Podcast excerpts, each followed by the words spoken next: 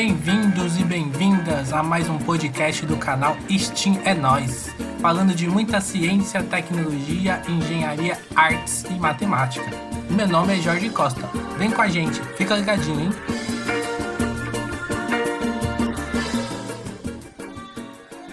Da periferia para a universidade, a experiência dos cursinhos populares. A Andrea vai falar um pouquinho do cursinho Carolina de Jesus, e o Adriano vai falar um pouquinho da Uniafo Brasil. Mas antes, vou fazer aqui aquilo que é de praxe aqui, né? Apresentar os nossos convidados. Ela é coordenadora do cursinho Carolina de Jesus, graduanda no curso de Gestão de Políticas Públicas da EASH USP e pesquisadora em grupo de estudos e pesquisa em História Oral e Memória da USP. O nosso outro convidado é o Adriano Souza. Ele é coordenador da Uniafo Brasil e integrante do coletivo de cultura CPDOP, Guaianazes. Ele é mestrando em História Social da, da USP, da Universidade de São Paulo, pesquisando a história do bairro de São Mateus, na Zona Leste de São Paulo. Então a gente tem aí nossos dois convidados aí, com histórias assim, para colaborar com a gente aí. Então, vamos para o primeiro bate-papo, né? Que é a parte mais importante é ouvir eles aqui. Agora a gente já conhece. Hoje tá difícil começar por ordem alfabética, né? né? então, vamos começar primeiro com a Andréia, depois a gente vai com o Adriano. Andréia, fora o mundo acadêmico, assim, esse currículo que você já tem, quem que é a Andréia, de onde que a Andréia vem, né? Conta pra gente quem é a Andréia um pouquinho. Ó, Jorge, você prometeu que não ia me colocar em furada, hein? Mas vamos lá. É, bom, meu nome é André, eu tenho 21 anos, é, sou estudante do curso de Gestão de Políticas Públicas da EASH USP, né, ali na USP Leste. É, hoje eu uhum. sou educadora do cursinho Popular Carina de Jesus e também estou na coordenação, né, estou compondo, compondo a coordenação. É, quando eu pensei nessa pergunta, né, que eu sabia que ia vir, né, Jorge, falou para me preparar. eu acho que dá para, enfim, fazer uma digressão, assim, contar um pouco da, da minha história para falar quem eu sou, assim. Então, eu sou moradora aqui do Capão Redondo, né? É, sou filha de pais migrantes nordestinos. É, durante a minha fala pode ser que apareçam várias motos aqui dando grau, mas faz parte. É, sempre estudei em escola pública, né? E desde muito cedo, assim, eu já tinha essa, essa ideia da, da importância da educação, né? Da educação é, para emancipação, né? Só que não era bem nesses termos, né? É, meus pais, eles não, não chegaram a, a, a, ter um acesso, o acesso que eu tive, né? Minha mãe estudou ensino fundamental, não chegou a completar. Meu pai estudou ensino médio, é, através de supletivo, né? Para educação de jovens e adultos mas sempre teve esse trabalho com a gente aqui em casa de que a educação era importante, de que a educação podia mudar a nossa realidade, né? Então, desde muito nova, minha mãe já, já tinha esse cuidado de, por exemplo, trazer livros para casa que ela pegava no trabalho, ou levar a gente no céu, no, no CELS, né, que é o Centro de Ensino Unificado que tem as escolas que tem aqui nas periferias, que é um espaço muito importante, né, que muitas vezes é o, é o meio pelo qual a gente tem acesso ali a lazer, a esporte, a biblioteca, a leitura, enfim. E a gente tinha esse, é, ela tinha essa preocupação de levar a gente, de ter é, esse contato, né? Então daí também vem a minha a minha afinidade com essa coisa do espaço público, né? Da importância do espaço público. E quando eu estava no ensino fundamental, é, eu tinha o plano de entrar na IPEC, né, na IPEC do Jardim Ângelo, aqui pertinho, e aí eu, eu, conversei isso com a coordenadora da minha escola, né, a gente tinha uma, uma abertura para falar com ela, ela era uma pessoa bem próxima, assim, do, dos estudantes na época, e ela propôs fazer um grupo de estudos entre quem tivesse interessado é, a estudar para passar na IPEC, né. E nisso, um dia ela pediu para a gente fazer uma redação, né, para ela analisar como que a gente estava e tudo mais, e eu fiz uma redação, ela leu, e no final ela falou com toda a sinceridade do coração dela que eu merecia a USP, né? E para mim, assim, o pouco que eu conhecia da USP era que era o lugar que os filhos do, dos patrões da minha mãe estudavam, assim, não era uma coisa né, palpável, acessível para mim, assim, para quem cresceu no Capão Redondo estudou em escola pública. Então, tipo, essa fala dela foi meio que um divisor de águas, assim, para minha vida. E, enfim, depois eu tive contato com o cursinho popular Carolina de Jesus, fui aluna por um tempo, é, estudei bastante, né, para passar no vestibular, passei e hoje estou aqui, né, nessa luta por uma educação para todas e todos, né, sem barreiras. E é isso, basicamente isso. Boa. Então, conhecemos um pouquinho da história da Andrea. E você, Adriano? O que você conta pra gente? De onde vem o Adriano? Quem que é o Adriano sem ser esse Adriano acadêmico aí? Conta pra gente. Pô, então, cara, é, eu comecei aí a minha trajetória de vida no, no Parque Boa Esperança, que é um bairro de um distrito aqui de São Mateus chamado Iguatemi, né? Foi um dos últimos lugares assim a, a ganhar alguma infraestrutura, tal, né? A ter alguma urbanização e tudo mais, né? E, cara, eu estudei no município da primeira ou oitava série, no Plínio de Queiroz, uma escola é, muito bem organizada, assim, apesar de, da, daquelas lacunas que a gente tem no ensino básico, de aula vaga, de, enfim, tudo aquilo que a gente sabe, né? Mas ali eu acho que, meu, eu tive eu tive muito incentivo para estudar, assim, dentro do que a prefeitura conseguia oferecer, né? Aprendi a jogar xadrez, participava da educação física, né? Eu sempre tive essa cultura muito participativa na escola, por conta da influência das minhas irmãs mais velhas, né?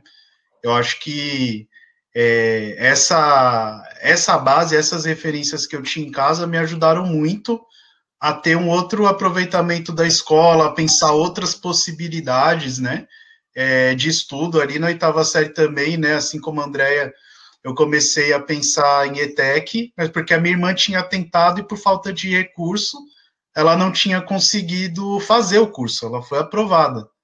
Uma pessoa que fez ensino técnico lá atrás, na época que tinha o ensino técnico na escola estadual, né? Não era só na, na ITEC. E foi uma referência, né? Tipo, conseguiu fazer um curso, não passou na ITEC, mas eu, tipo, eu sabia de alguém dentro de casa que já tinha passado numa prova dessa, né? E aí eu fui nessa caminhada, estudei em São Bernardo, numa, numa ETEC é, bem marcada pela tradição, assim, de de formar metalúrgicos para a indústria automobilística, etc. E tal. Então, eu tive muito contato com o pessoal das exatas o suficiente para eu reafirmar que eu queria fazer história, porque eu não consegui lidar, embora. Não, até hoje o pessoal fica, né? Porque assim, na quebrada, mano, a maior parte do pessoal que estudou comigo, ah, o pensamento da galera era já no na oitava série mesmo já arrumar um bico diferente de pedreiro, fazer alguma coisa já para sobreviver e, e, coisa e tal, né? Então, assim, a galera, sabe, ah, dane-se, ensino médio, a gente vai fazendo, a gente termina, e o negócio é correr atrás da sobrevivência. Como eu tinha essa formação dentro de casa, assim, essas outras experiências, aí eu fui para lá e o pessoal até hoje fica, nossa, mas você lembra de, de tal coisa de química, de tal coisa de matemática? Eu nem vi isso, né? É, mas é, ainda assim, apesar de ter algumas noções aí, eu, eu quis fazer história. Eu queria desde, desde a oitava série, né? Essa minha irmã mais velha que fez o curso técnico é, cursou Mackenzie, fez direito, né? Com, com bolsa, né? Fez a prova, entrou e depois arrumou bolsa. Tentou duas vezes a USP, né? E não conseguiu passar.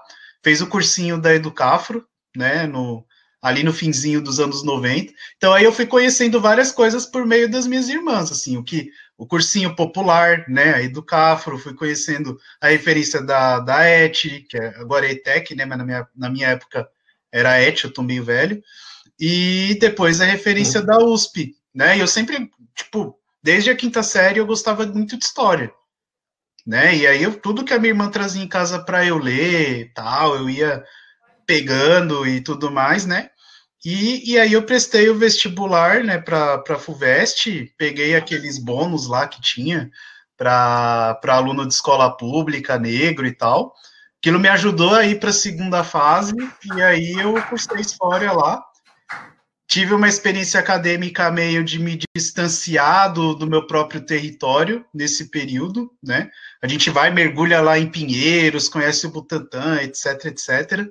E você fica muito mais tempo lá do que no seu próprio território. Eu já tinha tido essa experiência antes com São Bernardo, né, de fazer o curso técnico, de ficar lá o dia inteiro e ficar menos no território. Daí que dois anos depois de terminar a, a graduação, né, depois de algumas experiências acadêmicas meio frustrantes, eu fui conhecer a UNEAFRO e aí aquela coisa da educação popular é, que eu conheci lá atrás com a minha irmã, eu pude desenvolver ajudando a construir núcleo de educação popular em São Mateus, né?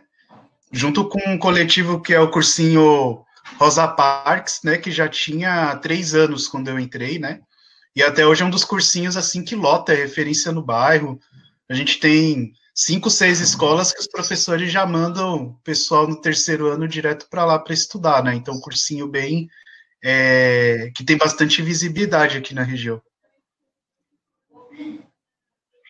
Ah, ok. Já viu que a gente vai ter várias histórias hoje. Né? Vamos voltar ao Adriano, né, de novo.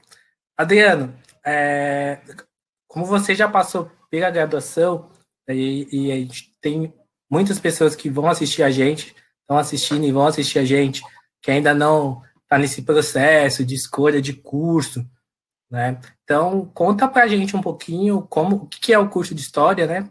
Como que é o curso de História para a gente? É, o curso de História, meu, é um curso que tem muita leitura, muita leitura mesmo. Então, é para aquele pessoal que gosta mesmo de ler. Ele não é o que a maioria das pessoas pensam. O pessoal, às vezes, assiste alguns documentários, acha que vai entrar lá e vai ter um... Isso aí eu falo pela experiência do curso da USP, né? Que de uma forma ou de outra, influencia os outros cursos, né? Embora tenha algumas diferenças, né? Mas não é aquele curso que você vai ser, nossa, vai ter aquela baita aula de antiguidade, de história medieval, de arqueologia para ser arqueólogo e tal. Os caminhos eles são um pouco mais restritos assim. Você vai ter matérias bem teóricas, você vai ter que ler textos acadêmicos com alguns conceitos é, um pouco difíceis. O primeiro ano ele é bastante complicado nesse sentido. Né? Você entrar em contato com Sérgio Buarque, de Holanda, Gilberto Freire, que é o pessoal aí que é, estuda o, um conceito geral para a formação, para a história do Brasil, né? Para o que é o Brasil, para o que é o brasileiro e tal, você sofre, né? Porque são textos é, de intelectuais que estão a um nível de doutorado, né? Ou, ou, algo que nem existia na época, mas os caras estavam num grau de erudição além, né? Então, assim, é, é, hiper complicado você lidar com isso. Você tem que escrever. É, cada matéria você tem que escrever uma mini monografia, né? De 5, 10 páginas, então você também vai ter que escrever bastante.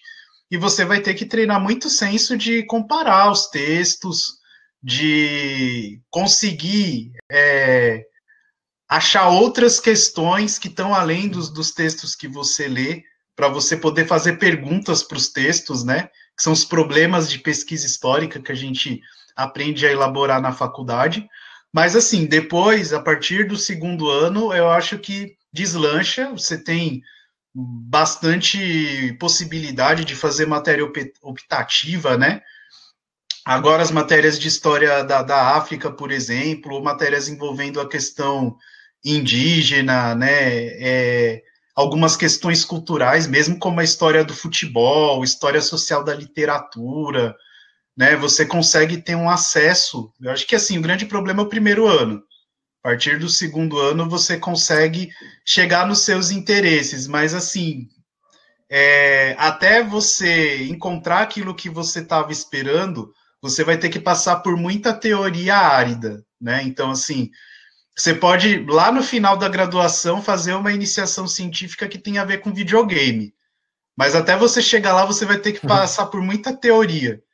Então, muitas vezes as pessoas têm essa, da cultura é, de massa, né? Tem essa coisa de, tipo, achar que, que na faculdade vai encontrar aquilo que ela vê no desenho, no filme, no cinema, no documentário, não é bem assim. Você pode até chegar no ponto de estudar algo parecido, mas primeiro você vai ter que passar por por muita por muita teoria, por muito texto assim com vocabulário difícil. Mas atualmente a gente tem vários coletivos, principalmente é, nas federais, mas dentro da USP, por exemplo, a gente tem coletivos negros que estão dando várias dicas de, de, de livro, de leitura, fazendo grupos de apoio, né? Justamente para poder adaptar e fazer o estudante conhecer também outras coisas, tipo permanência estudantil, as bolsas para você se manter na faculdade, auxílio transporte, moradia, alimentação, apoio psicológico, enfim, agora a gente, com as cotas entrando na USP, é, e já bem, bem desenvolvidas nas federais, a gente tem muito esses grupos de apoio, né? Tanto para aluno negro como, no geral, os alunos da escola pública, né? Sim. Boa, Adriano. E você, André, conta um pouquinho a sua experiência aí. O que, que faz um gestor, um gestor ou uma gestora de políticas públicas? Conta pra gente aí um pouquinho. Geralmente, quando eu falo que eu faço esse curso, assim, para as pessoas fora da universidade, a galera já pensa, nossa, mas você vai ser corrupta? Como assim? já associa diretamente, né, a, a coisa pejorativa. Mas o curso de gestão de políticas públicas, ele compõe o que a gente chama de campo de públicas, né? Que ele é um, um campo de estudos aqui no Brasil, que engloba cursos como gestão de políticas públicas, administração pública, ciências do Estado, curso de políticas públicas lá da UFBC, né? Do, do bacharelado em ciências e humanidade. É, ele basicamente é um curso que traz uma, uma proposta interdisciplinar, né? Com quatro grandes áreas, que é a administração, a ciência política, o direito e a economia, e ele usa dessa, dessa, dessa, dessa gama de, de, de conceitos, de conhecimento para pensar aí é, propostas de, de melhoria, né, por meio da via institucional, melhoria política, né, melhoria das questões sociais, né. Tanto é que de ciências sociais aplicadas, né, que é uma curso aí que, que visa promover o bem-estar da sociedade e a melhoria das, da, das questões sociais. Entendi. Bom, agora a gente já conheceu um pouquinho quem é o Adriano, quem que é a Andrea, né? Mas a gente trouxe eles aqui também para conhecer eles, mas também para conhecer o, o, pro, o, projeto que eles ajudam a construir, né? São, dois, são duas experiências de cursinhos populares aí na periferia. Começando com a Andréia agora. Andréia, conta pra gente um pouquinho é, do cursinho, a história do cursinho. É, conta pra gente, assim, de modo geral, para quem não conhece, o que, que é o cursinho Carolina de Jesus. Bom, o cursinho Carolina de Jesus, ele é um cursinho que, tá, que atua aqui na região da Zona Sul há 10 anos, né? Esse ano está completando 10 anos de, de inauguração do cursinho. Inicialmente ele fazia parte da rede Emancipa, né? Até 2016, se não engano, o Jorge conhece melhor essa história, está tá há mais tempo. É, até que em 2016 ele se desvinculou da rede Emancipa e atua de maneira independente, né? E é um cursinho pré-universitário, né? Que busca é, inserir jovens da periferia, jovens pretos e periféricos na universidade. Tá, ah, beleza. E And, uh, Adriano, conta pra gente um pouquinho o que, que é a Uniafro, para quem não conhece. A Uniafro Brasil, ela, ela nasce de um desmembramento também, né? Assim como, como Carolina, né? Alguns núcleos em 2009, que eram núcleos da Educafro, né? É, decidem fundar um novo, um novo movimento negro e de educação popular, né? É, e nesse movimento, você funda núcleos que estão, na verdade, você é, organiza em torno da Uneafro núcleos que estão em Itacoaquecetuba, Mogi, Poá, né? É, também em São Mateus, na Zona Leste, alguns em Bragança, no interior do estado, né? E, e a partir deles, você faz é, você faz coletivos horizontais, né? É, que buscam, além de formar para a entrada na universidade, né? Pautando sempre as cotas raciais, você tem um enfrentamento muito duro na, nas mobilizações políticas ao genocídio da, da população negra, né? E aí, dentro disso, a gente vai desenvolvendo os GTs de mobilização, né, os GTs de gênero, e a partir disso, é, as mulheres vão formando também mobilizações, né, com relação é, ao feminismo negro, né, é, e aí é bacana, agora a gente vê que tem esse estouro da pauta, né, infelizmente, muito se, disso se deve à execução da Marielle Franco, né, em 2018, mas também, é, também principalmente, eu acho que todo todo boom midiático, né, ele tem a ver com uma estruturação social sólida, né? E aí é, o pessoal da Uniafro participou muito disso lá atrás, é, de pautar a questão racial, igualdade no acesso a, aos empregos, né, aos postos de trabalho, né, é, denunciar o racismo estrutural na saúde, né, em diversas áreas, e, e, é interessante ver que lá atrás essa, essa luta que era solitária praticamente, junto a outros movimentos negros, até no campo da esquerda, né? É, agora não, é um, é um negócio que todo mundo quer fazer, todo mundo acha legal pautar de alguma forma na mídia, no, no, na publicidade, em todos os espaços, né? É, e aí agora a gente está nesse desafio de é, colocar o pé no chão do pessoal e dizer, não, a gente tem que ter o um olhar aqui para a quebrada, para a realidade dos nossos, que é bem precária ainda, né, que necessita muito de uma formação política que realmente chegue né, para o pessoal, né? E sempre com essa preocupação de, pô, onde a, gente, onde a galera vai conseguir estudar de fato? A gente quer pôr na universidade mas tem alguns que se a gente conseguir que termine o ensino médio, o EJA, ou faça a prova do INSEJA, ou, ou entre o ensino técnico, a gente já está muito feliz de a pessoa se reconhecer como negra, como periférica tal, e como cidadã, né, e conseguir é, dar um rumo para a vida dela mínimo, né, que antes muitas vezes ela não conseguia fazer. Entendi. É, você pode falar um pouquinho como, como que funciona? Vocês têm as aulas que são consideradas tradicionais? Vocês, vocês fazem outras ações sem ser essas aulas tradicionais, assim, de matemática, física, história, geografia? Mais tem dentro do cursinho? Como que vocês funcionam? Conta pra gente um pouquinho, Adriano, agora. Começar com o Adriano. É, eu vou, eu vou dar uma resumida, assim, porque são 31 núcleos, né? Então, tipo, a gente tem uma diversidade muito grande, né? É, é, essas atividades elas variam de acordo com as parcerias, né?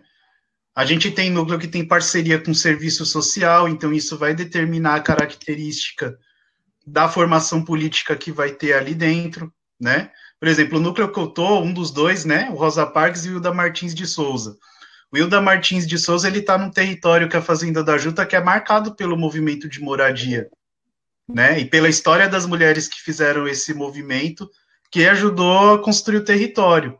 Então, a gente tem atividades é, dentro do Instituto Daniel Comboni, que é o nosso parceiro, onde o cursinho funciona, funciona voltados para a, a história do bairro, né, voltado para a história do território, para essa memória, voltados para a questão da assistência social também, a gente tem outros núcleos que têm formações voltadas para a área da cultura.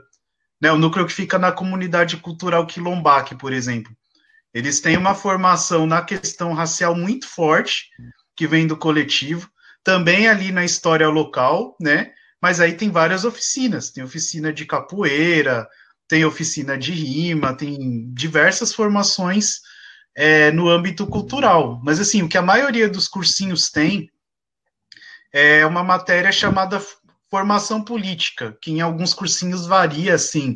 A gente chama às vezes de atualidades também para não assustar muito o pessoal que acha que formação política é, é doutrinação ideológica tal. Não, ali a gente vai fazendo diálogo, vai explicando tudo, mas quase todos os cursinhos têm essa matéria, né?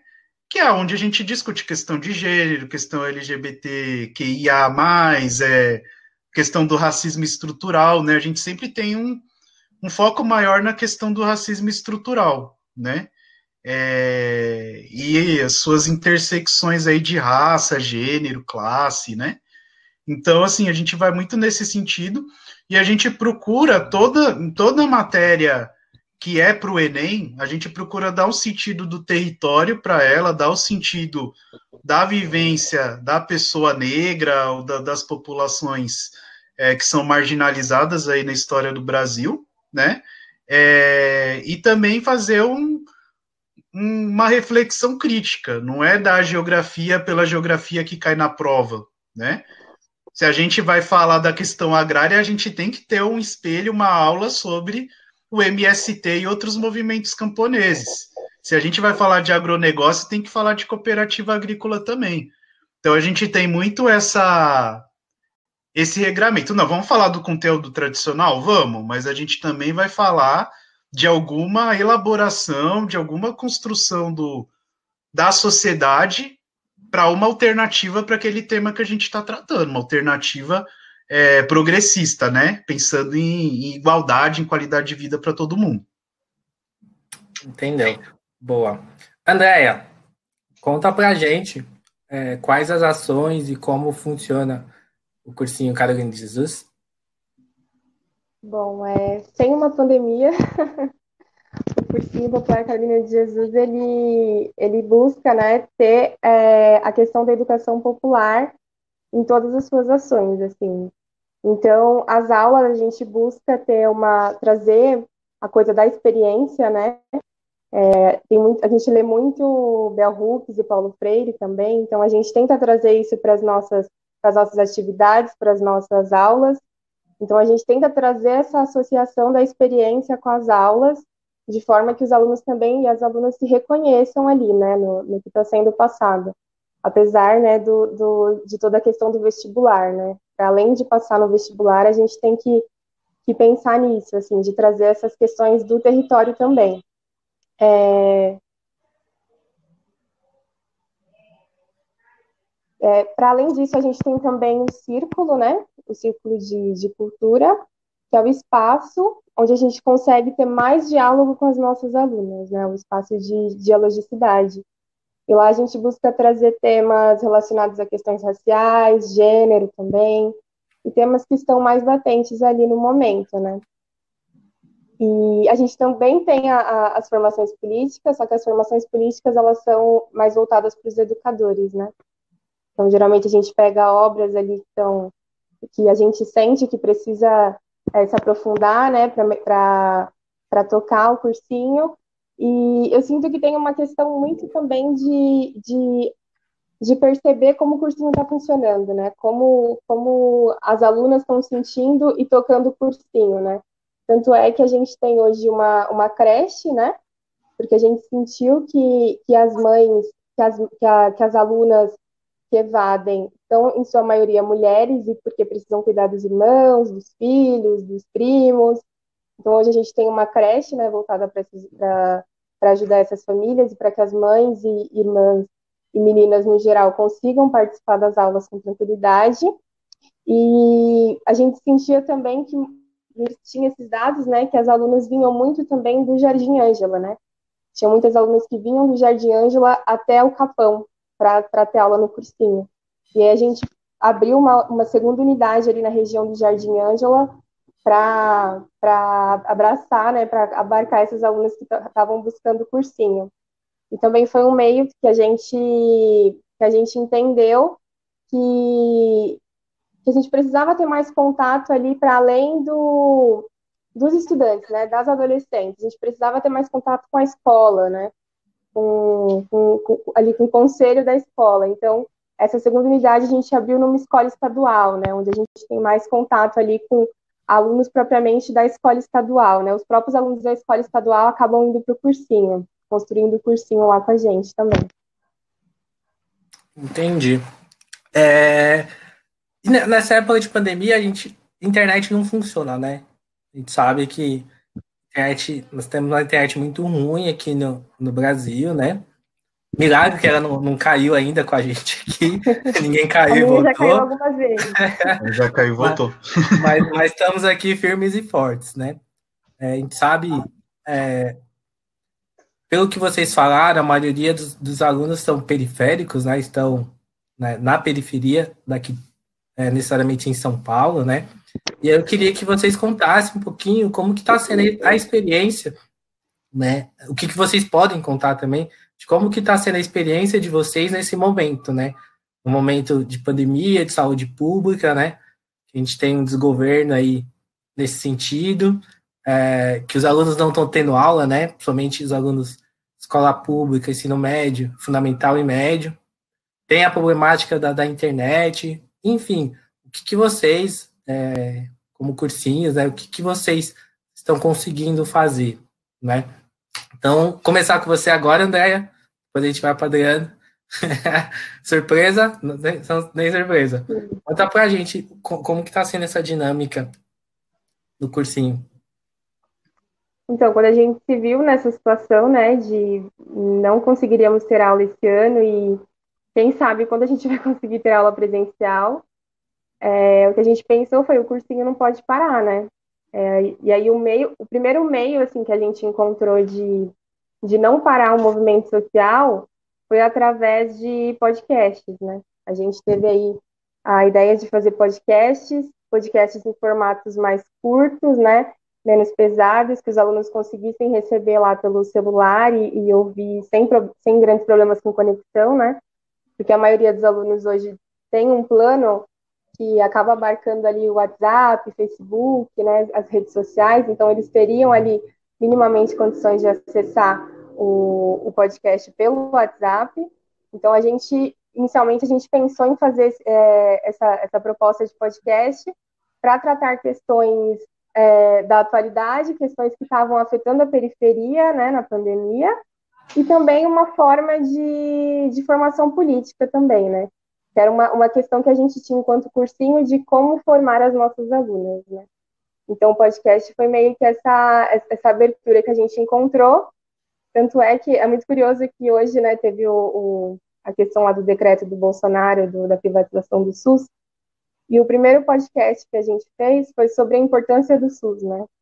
Porque a primeira coisa que afetaria a periferia era todo o desmonte que estava acontecendo com o SUS ao longo dos anos, então, quem ia sentir naquele momento de pandemia era a periferia, né? Então, foi o primeiro podcast que a gente fez e hoje, hoje as pessoas começaram a repostar, a republicar, e aí a gente percebeu a importância né, dessa formação, assim, por meio do podcast. E ao longo do ano a gente aderiu às aulas, a, às aulas, né, a dar aulas mesmo, só que é um, é um formato bem complicado, né, porque você não consegue ali, de fato, ter uma educação dialógica ali, saber o que está acontecendo do outro lado, né? Como que as alunas estão recebendo aquele conteúdo. Então, de certa forma, ficam aulas mais expositivas, né, do que dialógicas. Mas sempre com essa preocupação de tentar levar para a experiência deles, né? De forma que eles consigam ali se enxergar naquele conteúdo.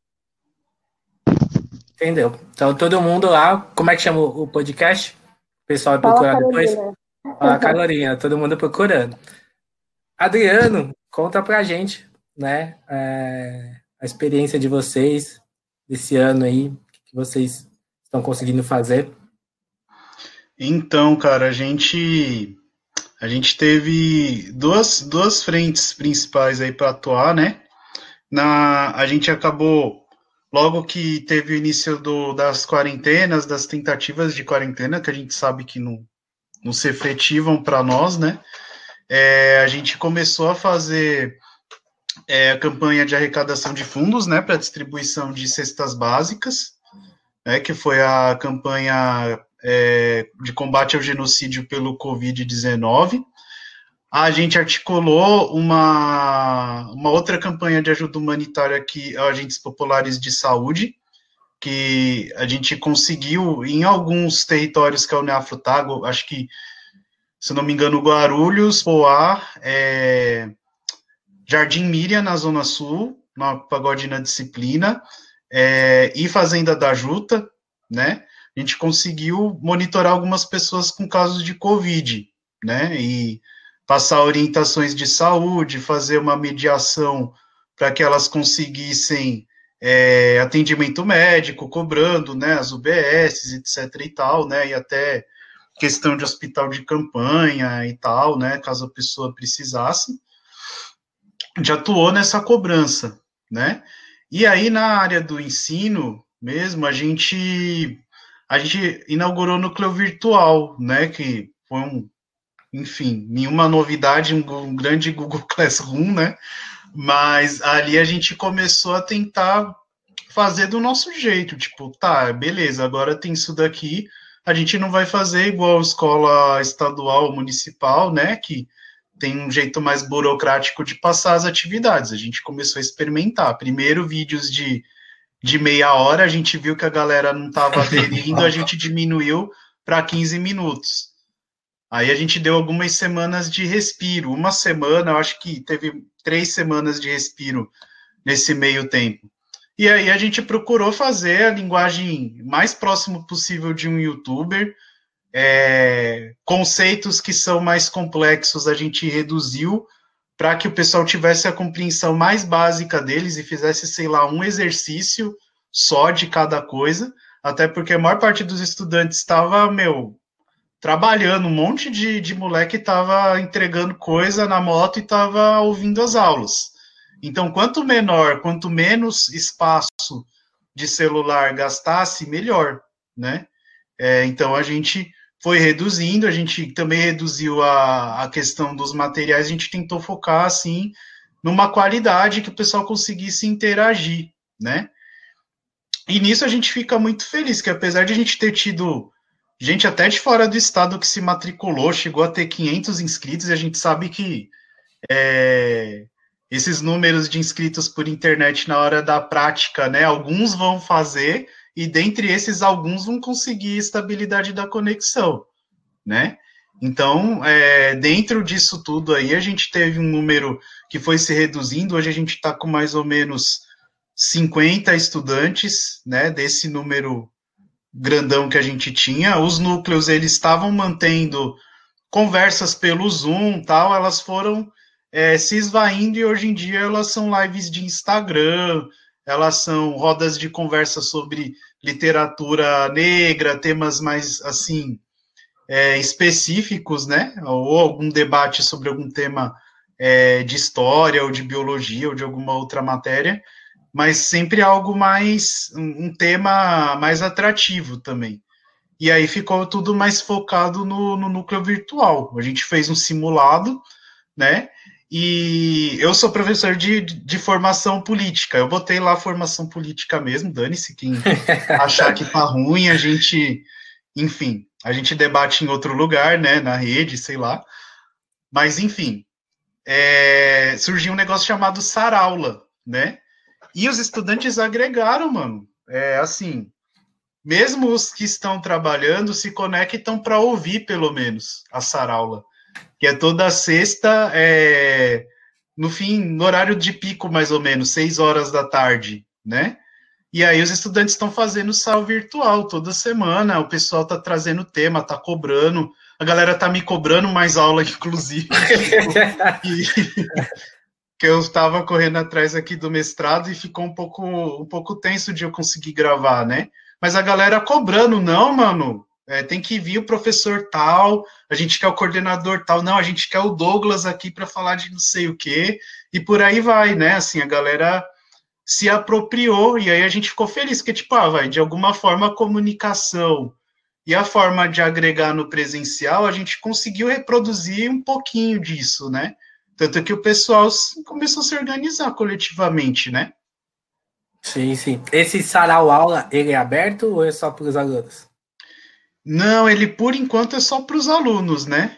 É, a gente já ia fazer a divulgação tem... aqui, eu já ia fazer a divulgação aqui. Pessoal. A gente sempre tem essa. Eu acho que a gente fez um debate, inclusive, com Carolina também, junto com o cursinho Florestan Fernandes, se eu não me engano. E, e aí teve esse questionamento, né? Eu vou levar lá para o núcleo virtual, né? Tipo, tipo, não, vamos tentar fazer um, pelo menos um ou dois saraulas abertos, né? Porque a gente está perto do Enem já, né? Que eu acho que é importante ter essa ter essa interação, né, com os outros cursinhos também e tal. Sim, acho que super importante, né, o trabalho que vocês estão fazendo, né, é, porque a Covid tá para todo mundo, né? A, Covid, a gente que tá aqui, a gente não escapou do Covid, né? A gente tá com Covid, é muito gratificante, acho que é muito importante o trabalho que os cursinhos, né? Vocês na coordenação, o trabalho que os cursinhos fazem, né? O, movimento que faz, né? Mostrando que é possível fazer, né? Apesar de não ter uma estrutura, né?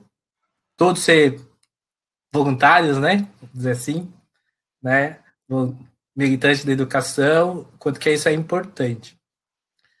Agora, eu quero fazer um desafio com vocês. Vamos começar com a Adriana aí. A cara de suspense dos dois já até mudou assim.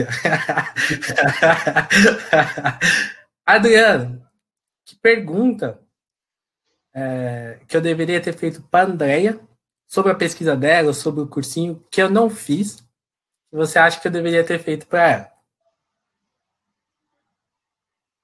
Para a Andrea? Isso, para a Andrea, ou ela representando o cursinho Carolina? Oh, eu acho que eu perguntaria o que que o que que a sua formação acadêmica, como que você está conseguindo mobilizar a sua formação acadêmica é, dentro das atividades do cursinho. E eu fiquei com uma curiosidade minha de saber como, como que ela atua no grupo de história oral, porque eu pesquiso também a história oral e eu acho que ela também é super importante para o trabalho que a gente faz de, de entender as memórias dos moradores de quebrada, né? E, e assim, da, da população que está sofrendo alguma opressão de forma geral, né? Em qualquer território, em qualquer área, né? Então, André, pergunta para você, ó. Essas duas perguntas aí, ó. Só me coloca furada, né, Jorge? o Adriano que fez a pergunta, não foi eu. Bom, acho que a primeira pergunta foi como eu aplico, né, a, a, a minha formação no, no cursinho. Então, acho que foi principalmente por meio dos podcasts, assim, né? Porque o que a gente sentiu, o que está afetando a periferia nesse momento, né? O desmonte das políticas públicas, né? O desmonte do SUS, é, o desmonte das leis trabalhistas. Então, acho que trazer essa perspectiva, assim, de, de, de, de necessidade, né, das pessoas se formarem, entenderem o que está acontecendo no, no, no, no, governo, né, como o governo está atu atuando em relação à periferia, eu acho que foi um meio, assim, que eu consegui aplicar tipo, os meus conhecimentos, né, na, que eu tenho, eu tenho adquirido na minha formação. E sobre o grupo de pesquisa em história oral, foi até, era uma curiosidade minha também, que quando eu vi que você pesquisava ali o bairro de, de São Mateus, São Mateus, né? Isso. Eu ia até te perguntar se você usava a história oral. É, eu entrei nesse grupo meio que por uma questão mesmo muito afetiva, né? Porque minha família toda é nordestina, então eu vi assim como um meio de, de pesquisar mais, entender melhor a minha história e acabei me encantando ali por essa por essa área. E a gente estuda muito assim é, a formação ali do, dos bairros ali da zona leste, né? Do bairro de São Miguel principalmente e, enfim, depois eu quero até trocar umas figurinhas aí, uns trabalhos aí sobre, sobre São Miguel, quem sabe até trazer para o nosso grupo. Boa. E você, Andréia? Que pergunta que eu deveria ter feito para o Adriano e eu não fiz? Andréia tá voltando, eu acho. Caiu? Vamos ver. Para ficar um suspense maior ainda, né? é, para dar aquela, aquela, aquele suspense. Ela tá, tá voltando aí, ó. Cria Ela aquela tá expectativa no público. É. Já tem a expectativa para você, né? O que, que ela vai perguntar, né? a internet caiu bem na hora. Vocês estão me Não. ouvindo?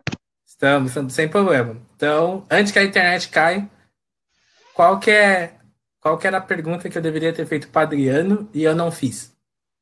Você, o que você gostaria de perguntar para Adriano? Bom, eu acho que é minha do que sua, não sei. Mas é, nesse momento, né, de, de, de pandemia, em que a gente está, foi um momento muito da gente olhar para dentro dos cursos, olhar para dentro e entender o que, que a gente precisa mudar, a gente precisa mudar dentro para conseguir atuar aí diante desse contexto. Queria saber de você como você acha que, olhando tanto para dentro, a gente consegue ali fazer alianças com outros movimentos, com outros cursinhos, justamente para atuar nesse momento tão, tão difícil. Certo. Não, eu acho que, que uma das, das grandes possibilidades para a gente atuar em rede, eu acho que Carolina também é, compôs lá à frente de cursinhos populares, né? Eu acho que essa, essa possibilidade de troca nesses fóruns, né, nesses debates, né, que inclusive eu, com, eu entro em contato com essa questão, ah, vocês fizeram material didático, onde está? Então tem alguns núcleos que tem material didático online, por exemplo.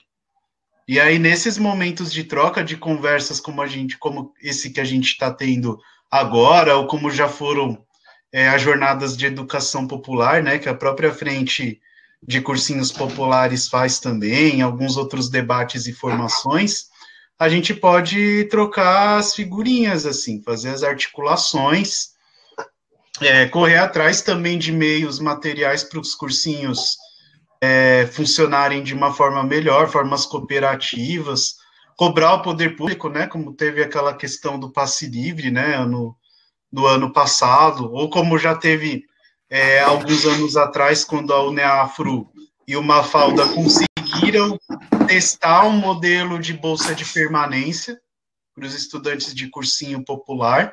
A ideia era que aquele modelo em um outro momento se expandisse. Chegou a prefeitura do Dória e cortou tudo.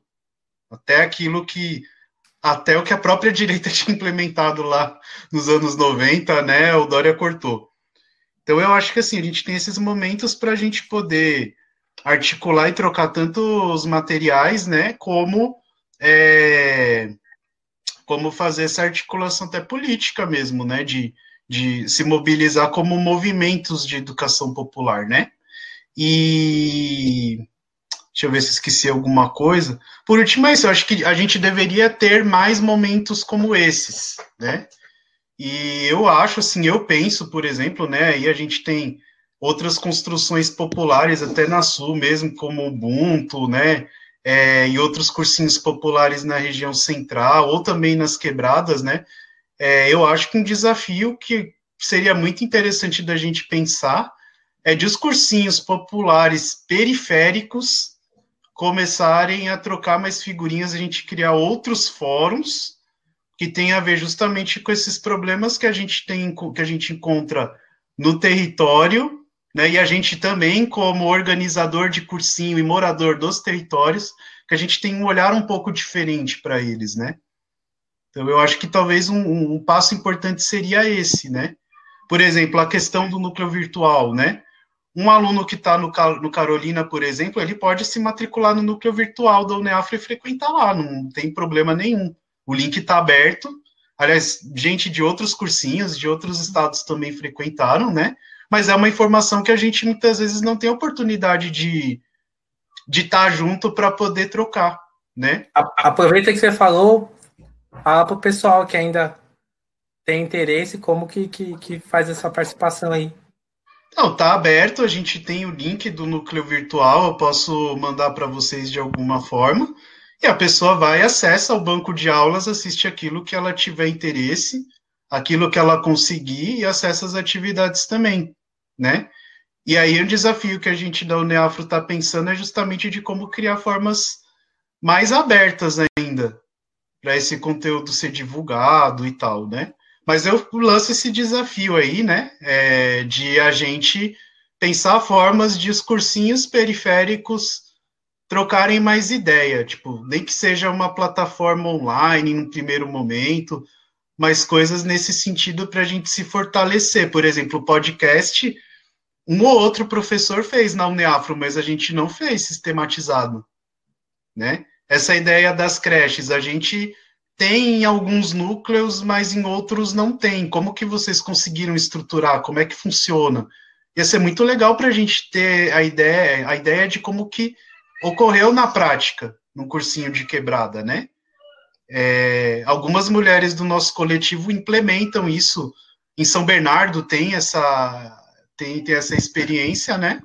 É, mas é bacana a gente saber dos outros cursinhos como eles se viram com essa questão em territórios que, tipo, parecidos, né?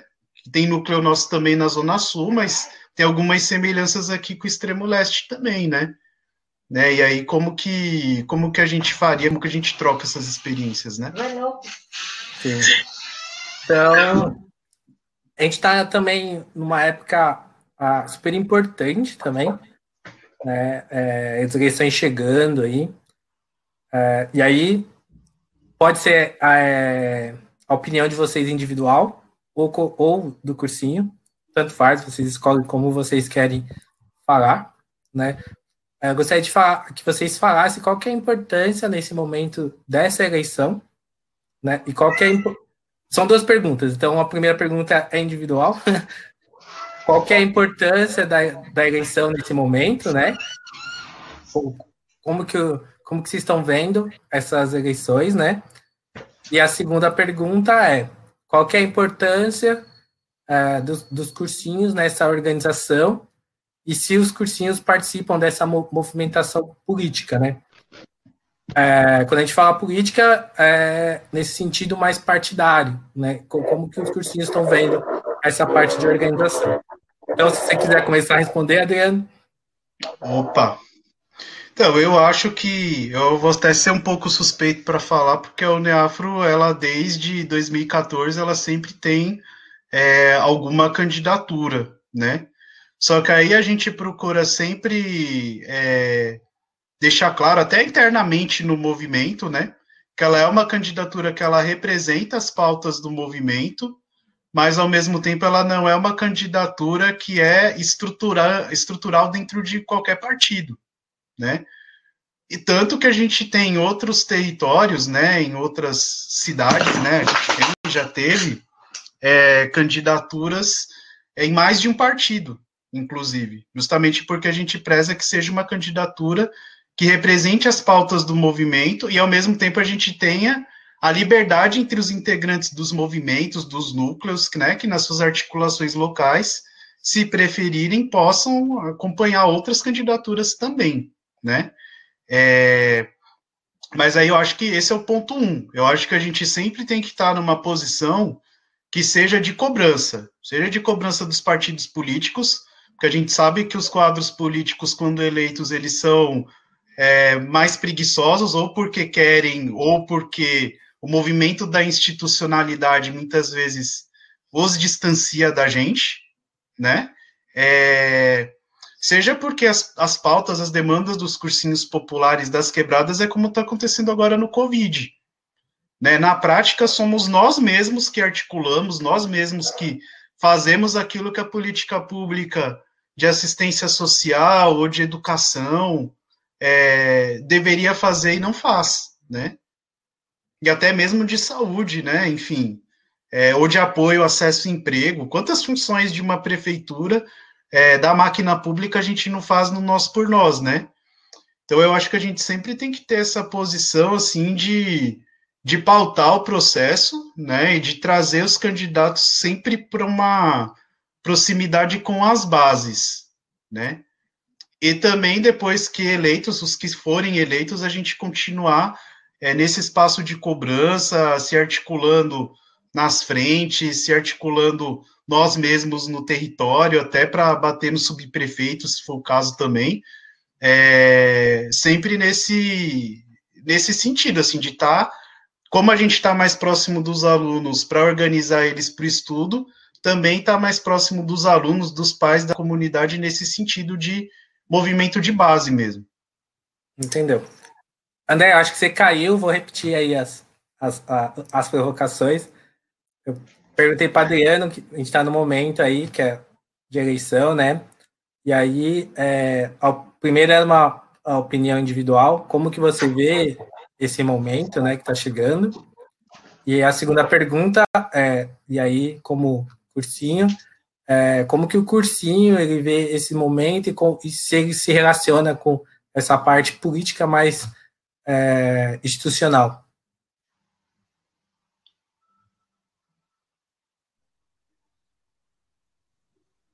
Bom, é, da minha opinião pessoal, é, eu acredito que esse momento, né, essas eleições, é o momento, a preocupação maior é não eleger alguém que reproduz ali as mesmas coisas que estão acontecendo no, na presidência da República, né?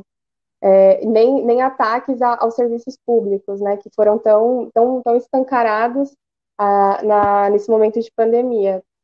E quanto à posição do cursinho, é, a gente não tem essa formação de quadros políticos, essa da política institucional, mas minimamente, quando a gente vê que tem um candidato alinhado às pautas que o cursinho defende, né, as questões raciais, as questões de território, e se, se, a gente conseguir ali fazer um convencimento geral ali com todos os educadores, a gente apoia assim, né? Como foi o caso da, da candidatura do Douglas Belchior, e agora a gente está tá aí conversando com, com, com, com tem um está formando candidatura aqui na região do Jardim Ângela também, que a gente está aí tentando entender se apoia, se não apoia, enfim. Entendi. Bom, a gente está chegando aos finalmente aqui dessa conversa, acho que foi extremamente rica. Acho que a gente aprendeu muito é, sobre a importância do, dos cursinhos, né? A importância também das pessoas que, que constroem o cursinho, né? Porque não é fácil, né? Dentro de todas as, as problemáticas que, que a gente tem na sociedade, é, pessoas pararem para fazer o que acreditam, hoje em dia são, são poucas, né? E com tanta força. Né? Então, eu queria abrir, agora primeiro com a, com a Andrea, é, as considerações finais do que você gostaria de falar aí. Então, está aberto para você. Bom, só queria agradecer né, pela troca, né? Acho que tem muita coisa aí para pensar. Consegui tirar muita coisa aí da fala do, do Adriano, refletir sobre muitas coisas que de repente dá para pensar no cursinho Carolina de Jesus. E é isso, só agradecer pela, pela abertura aí. Eu que agradeço. Adriano, suas Aqui... considerações finais. Eu queria agradecer primeiro o convite, né, para a gente fazer um debate desse é, de qualidade, né, fazer essa, essas trocas aí, né, entre, os, entre as construções dos cursinhos e tal, né, é, agradecer a Andrea também pelas, pelas ótimas contribuições aí, é, e é isso, cara, eu acho que a gente tem que estar sempre em contato, trocando ideia, eu acho que esse próximo período, como a Andrea bem ressaltou, não vai ser bolinho, mesmo que é, ganhe alguém que seja, que não seja do campo bolsonarista, né, é, a gente vai enfrentar desafios, porque, infelizmente, esse, essa ideologia é, neofascista tá, tá enraizada também. A gente enfrenta isso na quebrada todo dia com, com os vizinhos, né? Com alguns núcleos religiosos mais é, fanáticos, sim. E, enfim, infelizmente a figura do Bolsonaro ela ganhou um enraizamento popular muito grande, né? Então eu acho que é isso, a gente tem que estar tá alerta, fazendo esse combate aí de formar os nossos para eles é, rechaçarem isso, né, e pensarem outras coisas da vida e não que tem um revólver 38 na mão a solução para resolver qualquer problema, ah, ou, ou, oprimir o outro, ou achar que, que cotas é coitadismo e outras baboseiras aí, né, que só ferram com a nossa vida. Eu acho que a gente é, tem que fortalecer. Aí, eu acho que a principal mensagem do, desse debate hoje foi essa, que as várias formas de fortalecer o trabalho de base, né, e dos cursinhos. Sim, então, eu gostaria muito de agradecer né, a Andrea pela disponibilidade aí, por vir conversar com a gente, fazer essa troca. Agradecer você, Adriano, muito obrigado aí por, por ter aceitado, né, nesse momento tão difícil, né? Vocês deram a oportunidade de a gente sentar e fazer uma conversa nesse, nesse caos que tem. Então, gostaria muito de agradecer, convidar todo mundo a é, acompanhar o canal Estinha Nós aí no YouTube, Facebook, Instagram, acompanhar o trabalho da Uniafro Brasil aí, né? Qual, qual que é o site, Adriano, da Uniafro? Cara, é o neafrobrasil.org.br, o principal. O do Isso... núcleo virtual eu vou passar para vocês, hein? Tudo bem. A gente vai colocar lá no, no YouTube. Então acompanhe aí o, a Uniafro Brasil, acompanhe o Carolina Jesus. Qual que é o site, Andréia, do, do cursinho? É cursinhocarolina.org. Bom, então todo mundo acompanhando aí esses trabalhos. Ah, ajudem a fortalecer também, que sempre precisa de mais outras pessoas, né? Para ajudar a estruturar. Então é isso. Esse foi mais um podcast aí do canal Estinha Nós. Não esqueça de acompanhar a gente nas redes sociais, hein? Até a próxima, hein?